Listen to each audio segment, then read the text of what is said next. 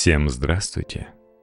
Самозванцы, фальшивые дети правителей и неизвестные претенденты на престол не только причиняли огромные неудобства власти, но были замечательными людьми, а их жизнь могла бы стать основой для сериала. Вот, например, мам трое достойнейших отечественного разлива жуликов, о которых не рассказывали в школе – Казненный за целый список преступлений первый русский поэт, сбежавший из Польши король Мадагаскара и писатель-утопист из несуществующего царства. Как жили, кого обокрали и за что были убиты выдающиеся авантюристы старой России. Леонис Ван Хаски для Нефмедиа. Тимофей Анкудинов – от Вологодского архиерея до султанского гарема. Начнем рассказ человека, чьи подвиги пришлись на первую половину 17 века. Если бы не международный размах его деятельности, он мог бы стать одним из обычных лжецаревичей, коих в это время на Руси было не. Смутное время и его последствия очень способствовали. Впрочем, Анкундинов явно опоздал с эпохой. Родился он в 1617 году, когда власть уже прочно закрепилась за Михаилом Романовым. Начало его биографии ничего не примечательно. Отец Тимофея перепродавал в Москве вологодское сукно. Бодросском нашего героя отдали в церковную школу. Затем он стал помощником местного архиерея, который еще и женил его на своей внучке – Завидный карьерный рост и неплохие перспективы для сына небогатого купца. Скоро Анкундинов нажил состояница и, судя по всему, не очень честно. Уже тогда за ним нередко замечали грешки. То документ подделает, то служебным положением воспользуется – он не стеснялся к собственной выгоде заключать сделки от имени архиерея или выдавать себя за его наместника. Почему-то это никого не смущало. Естественно, престарелому владыке обо всем докладывали, но он, видимо, предпочитал не обращать внимания на проделки зятя.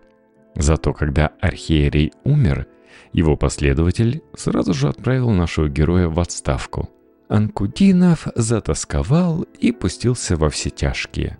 Кабаки, общество запятнанной репутацией, азартные игры, сомнительные сделки. За короткий срок он растратил свое состояние, а его родственники негодовали. Иначе трудно объяснить, почему отец проклял Тимофея перед смертью, а мать порвала с ним всякие контакты и ушла в монастырь. Но Анкундинова это не останавливало. Пользуясь старыми связями, он оказывается в Москве, где спустя три года становится охранителем казны в питейном приказе. Прозорливый слушатель уже наверняка догадался, чем это обернется. Впрочем, поначалу Тимофей соблюдает всяческие приличия, ведет жизнь примерного клерка и семьянина, чем завоевывает симпатию своего шефа князя Черкасского. Но, видимо, старые пристрастия никуда не делись. Скоро он возвращается к кутежам и пьянкам, спуская весь доход, а потом начинает воровать из казны. Это уже посерьезнее, чем фиктивные сделки в Вологде. Здесь и руку отрубить могут. Анкудинов под предлогом показать супругу гостям при всем параде выпрашивает у одного из сослуживцев большое количество женских украшений и немедленно продает их, а деньги спускает в кабаках. Тем временем в бюджете приказа, которым он заведовал, была выявлена крупная недосдача. Дело шло к суду, и вологодский казнократ решился на радикальный поворот в своей жизни. Отправив сына к родственникам жены, он тайком продает нажитое добро, а потом запирает супругу в доме и поджигает его.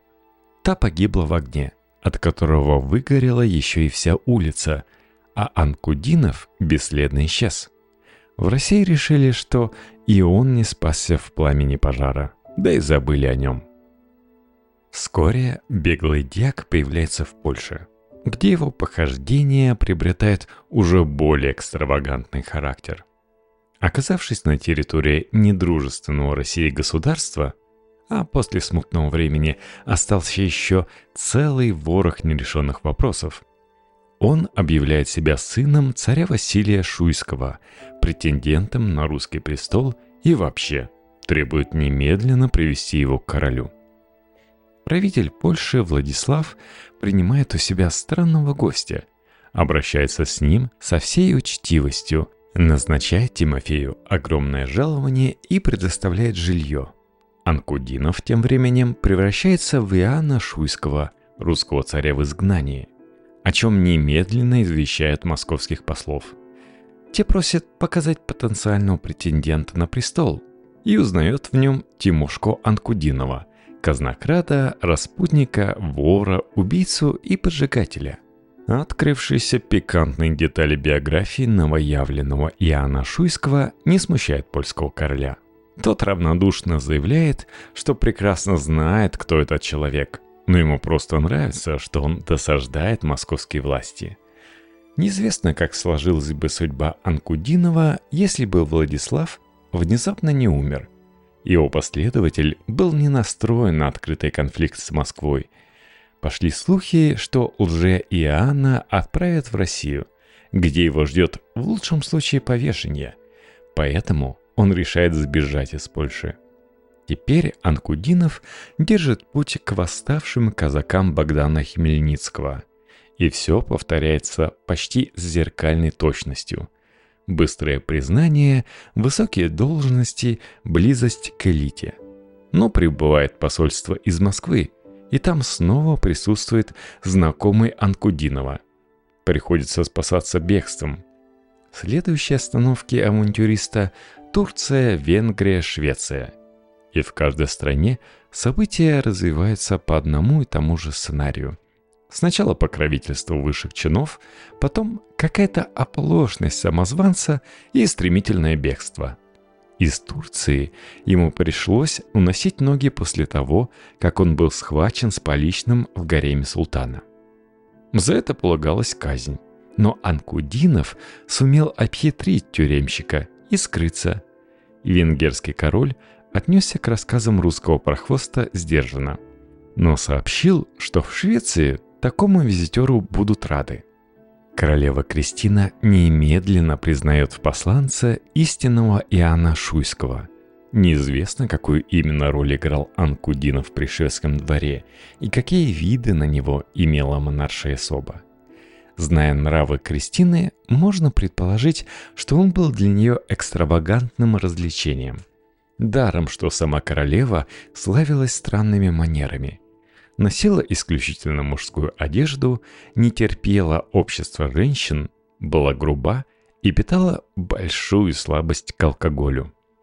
Хорошая партия для беглого женоубийцы. Здесь Анкудинов участвует в торжественных приемах на правах почетного гостя. Много времени проводит непосредственно с королевой, и неожиданно в нем пробуждается поэтический дар – он пишет пространные оды, в которых прославляет Кристину, критикует русского царя и предсказуемо рассуждает о мироустройстве.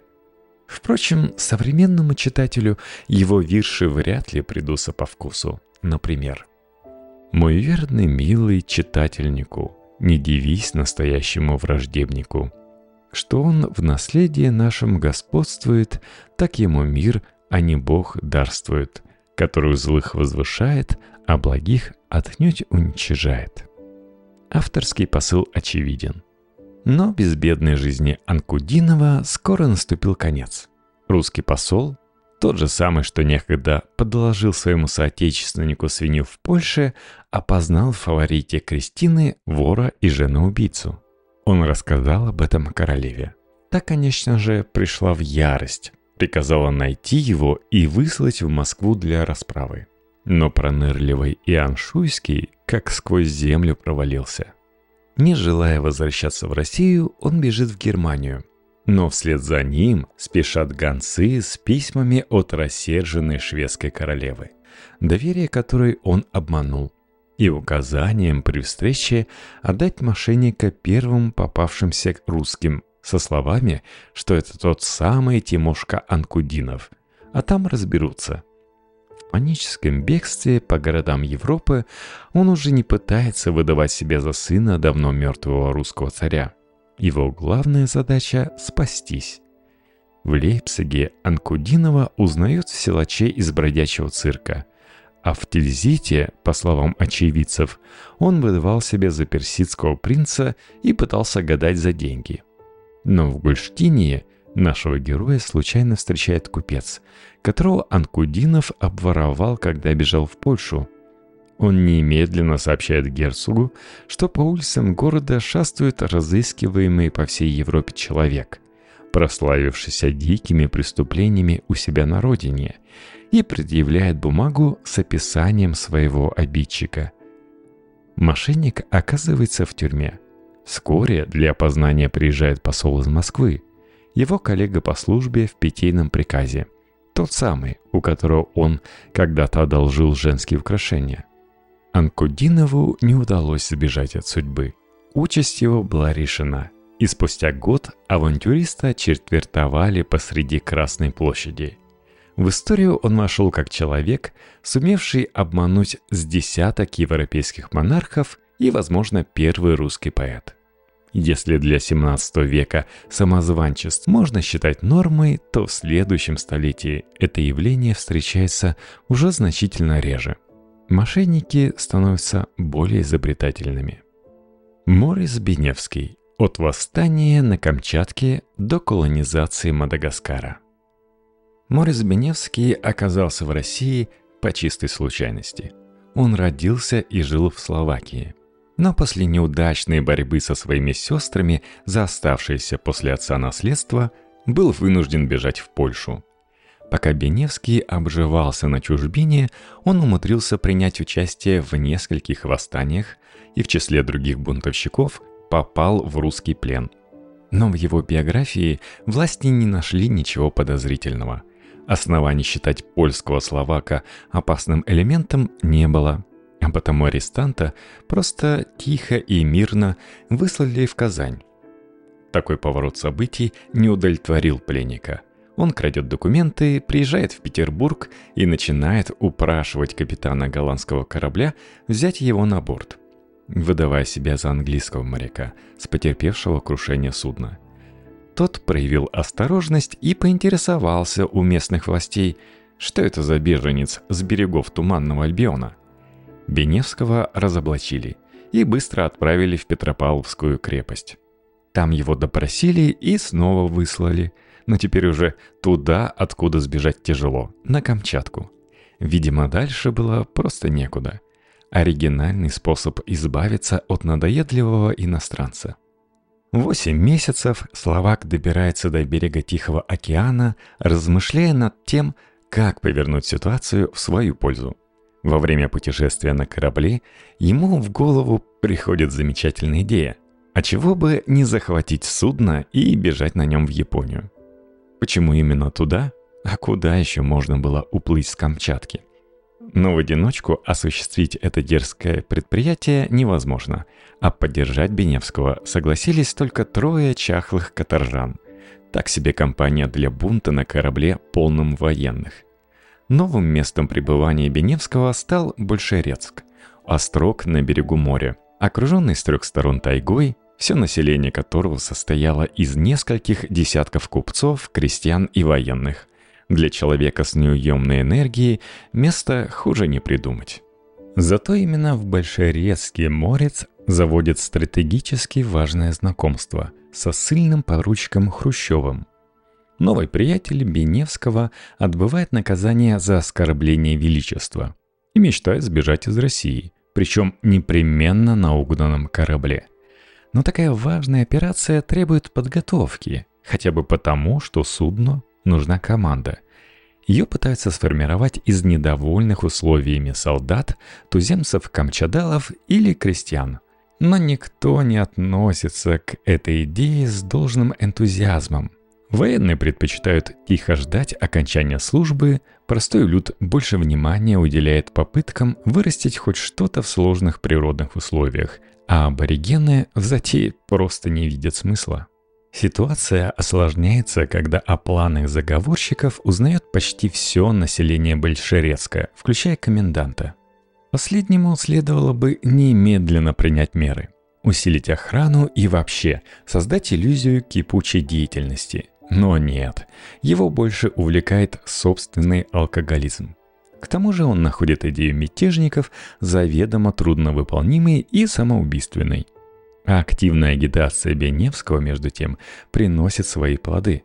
Устроить побег и угнать судно готовы уже почти 50 человек.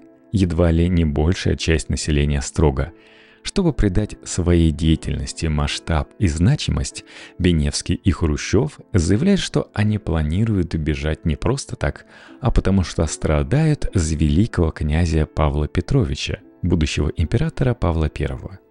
Поляк демонстрирует зеленый конверт, который он якобы должен передать какому-то заграничному монарху, и пытается убедить местный люд в том, что все происходящее – часть великого плана по спасению России.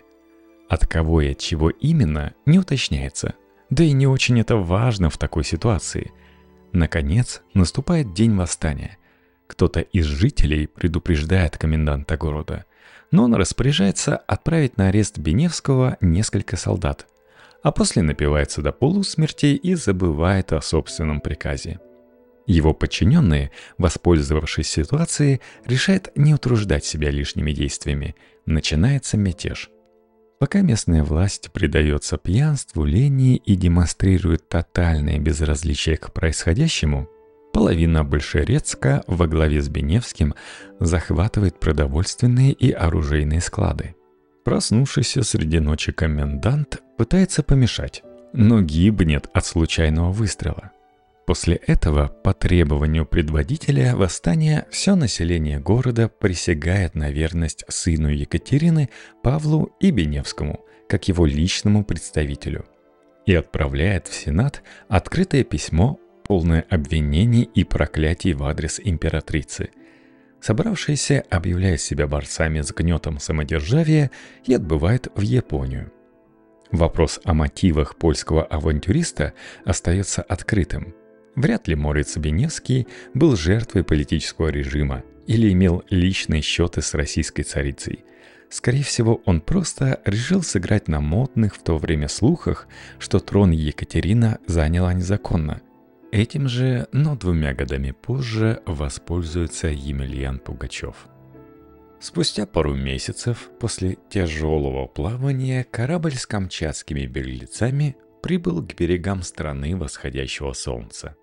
Японцы проявили осторожность – выслушали драматические и противоречивые рассказы капитана судна, который попеременно выдавал себя то за посла русской императрицы, то за политического беженца, то за польского ученого-географа, и в итоге не пустили экипаж на берег. Но продовольствие и воду предоставили, намекнув странным путешественникам, что теперь им стоит отправиться куда-то еще – Часть команды это очень огорчило. Видимо, Япония представлялась им сказочным краем, где царит всеобщее благоденствие и люди наслаждаются беззаботной жизнью. Пришлось двигаться дальше. Попытка высадиться на Тайване закончилась неудачей. Корабль был атакован, причем никто так и не смог понять, кем именно. Часть экипажа погибла.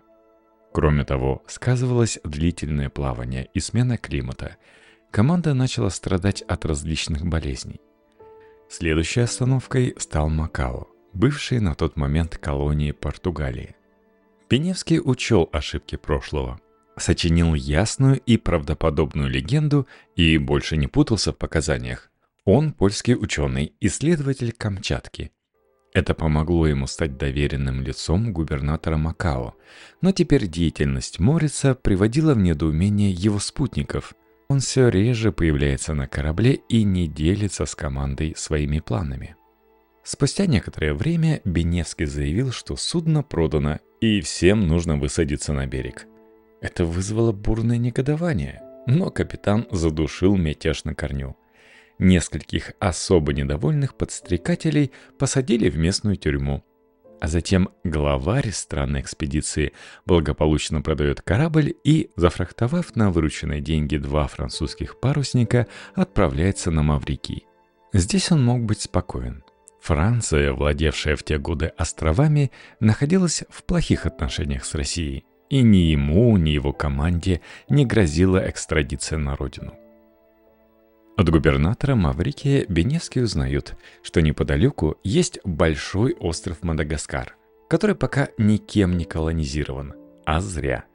Сам вельможа испытывает по этому поводу фрустрацию, но своими силами занять его не может, а французский король ссылается на отсутствие инициативных людей. Неугомонный Беневский отправляется в Париж на переговоры с монархом, но прежде было необходимо обзавестись связями и получить доступ ко двору. Здесь на предприимчивого словака работает биография. Польский политический заключенный, чудом сбежавший из страшной Сибири, в одиночку завоевавший Камчатку и почти покоривший Тихоокеанские острова. Для скучающей французской аристократии он становится едва ли не героем – Морица начинает наперебой приглашать в дворянские салоны, только лишь ради того, чтобы послушать рассказы о его приключениях. Выступление Беневского привлекает внимание двух французских министров – морского и иностранных дел. Он предлагает им свои услуги и сообщает, что готов завоевать для Франции все Тихоокеанское побережье. Ему нужны лишь деньги, корабли, люди. Сущие пустяки – к столь грандиозным предприятиям правительство не готово. Но сама инициатива вызывает интерес. Беневскому предлагают для начала заняться Мадагаскаром и снабжают всем необходимым для колонизации. В ходе подготовки этой экспедиции выясняется интересный факт. Оказывается, Екатерина II давно знает о похождениях Беневского – более того, она не держит зла на непутевого мятежника и обещает помилование ему и членам его команды в случае возвращения в Россию. Не исключено, что императрица не желала, чтобы камчатский перформанс получил огласку, или видела в Беневском перспективного политика, который принесет пользу стране. А может также просто хотела послушать интересные истории из первых уст – так или иначе, часть его спутников вернулась в Россию, захватив с собой дневник своего главаря, где были подробно описаны путешествия от высылки из Петербурга до прибытия в Париж. Екатерина прочла это сочинение и оставила ряд комментариев. Однако сам лидер скитальцев предпочел спокойной жизни при русском дворе очередную авантюру и отправился покорять Африканский остров – в начале 1774 года Морис Беневский и 250 французских солдат высадились на Мадагаскаре. Местное население практически не сопротивлялось. Более того, Совет старейшин избрал Беневского верховным властителем, наделив его к тому же сакральными чертами. Что этому способствовало, неизвестно. Возможно, островитяне просто впервые встретили европейца – Уж что словака – это точно. Под его руководством на побережье строится столица Мадагаскара – Луибур. Население колонии растет, в новый порт все чаще заходят торговые корабли. Однако в самой Франции обстановка постепенно накаляется. Призрак революции обретает конкретные такие черты, а губернаторы соседних владений завидуют инициативному словаку черной завистью – Ситуацию усугубляют регулярные вспышки тропических болезней, иногда выкашивающих до четверти населения города. В итоге метрополия перестает выделять на Мадагаскар деньги, а угроза бунта колонистов заставляет Беневского отбыть в Париж. Направляясь в столицу Франции, он опасался суда за растрату. Однако, вопреки тягостным ожиданиям, его встретили даже с большим интересом, чем прежде – тем временем вектор внешней политики страны меняется. Она ввязывается в войну, и становится ясно, что дальше работать с Францией невозможно. Зато до Беневского доходят новости, что по ту сторону Атлантического океана началась война за независимость, и он решается отправиться туда. Оказавшись в Америке, экс-правитель Мадагаскара предлагает свои услуги – от командования армией до покорения новых территорий Джорджу Вашингтону. Но будущий президент отнесся к этой идее скептически. В новорожденном государстве хватало и своих авантюристов. Однако затея Беневского пришлась по душе местным коммерсантам. Даже в условиях конфликта между двумя странами он умудряется создать совместный англо-американский консорциум для колонизации Мадагаскара. Его не смущает, что остров формально уже числится французским владением. Путь, однако, оказался труднее, чем предполагалось. Несколько штормов относят корабли то к Бразилии, то в южные широты. Экспедиция близка к провалу. Но достигнуть Мадагаскара все же удается. Беневский, знакомый с местным населением, быстро налаживает с ним контакт. Убеждает туземцев поднять восстание и изгнать с острова французов – после чего начинает постройку нового города – Мавритании. Французы простить такой подлости своему бывшему союзнику не могли. Спустя всего полгода на остров прибыл карательный отряд. Военные быстро нашли новую столицу и начали штурм, в ходе которого не было жертв, кроме одной. От первого же выстрела погиб король Мадагаскара – бывший польский диссидент, узник Петропавловской крепости и властитель Камчатки Морис Беневский. Иван Тревогин. Блеск и нищета Барнийского королевства. Наш следующий герой Иван Тревогин был современником Беневского, и в его ранней биографии мы тоже не находим ничего необычного. Выпускник семинарии, он пытается зарабатывать на жизнь частными уроками – но это не приносило ему никакого удовлетворения. В какой-то момент Тревогин увлекся переводами с французского и переложил на русский язык несколько модных приключенческих романов, что, скорее всего, и вдохновило его на дальнейшую деятельность. Переехав в Петербург, он решает стать полноправным участником интеллектуальной элиты и долго пытается начать издание своего журнала – Парнасские ведомости все же появляются на свет, но дело ограничивается одним номером. Предприятие оказалось слишком сложным и затратным. Понимая, что с кредиторами ему не расплатиться, и впереди мелькает грозный призрак долговой тюрьмы, Тревогин решает бежать из России. С этого момента его жизнь круто меняется и становится похожей на приключенческий роман. После полугода в Париже наш герой отправляется к ювелиру, где заказывает несколько гербов, медалей и эмблем, и к портному, которого просит сшить военную форму по уникальному, созданному им самим эскизу. Ну а после этого приходит к местным чиновникам и заявляет, что он где сбежавший из арабского плена принц Иоанн I, наследник престола Голконского царства – изгнанные в результате происков собственных подданных. Далее следует полный трагизма рассказ о его стране, что находится на далеком острове Борнео, где земля богата золотыми месторождениями и драгоценные камни валяются под ногами, о злых вельможах, одурманивавших народ и выдворивших доброго и справедливого наследника.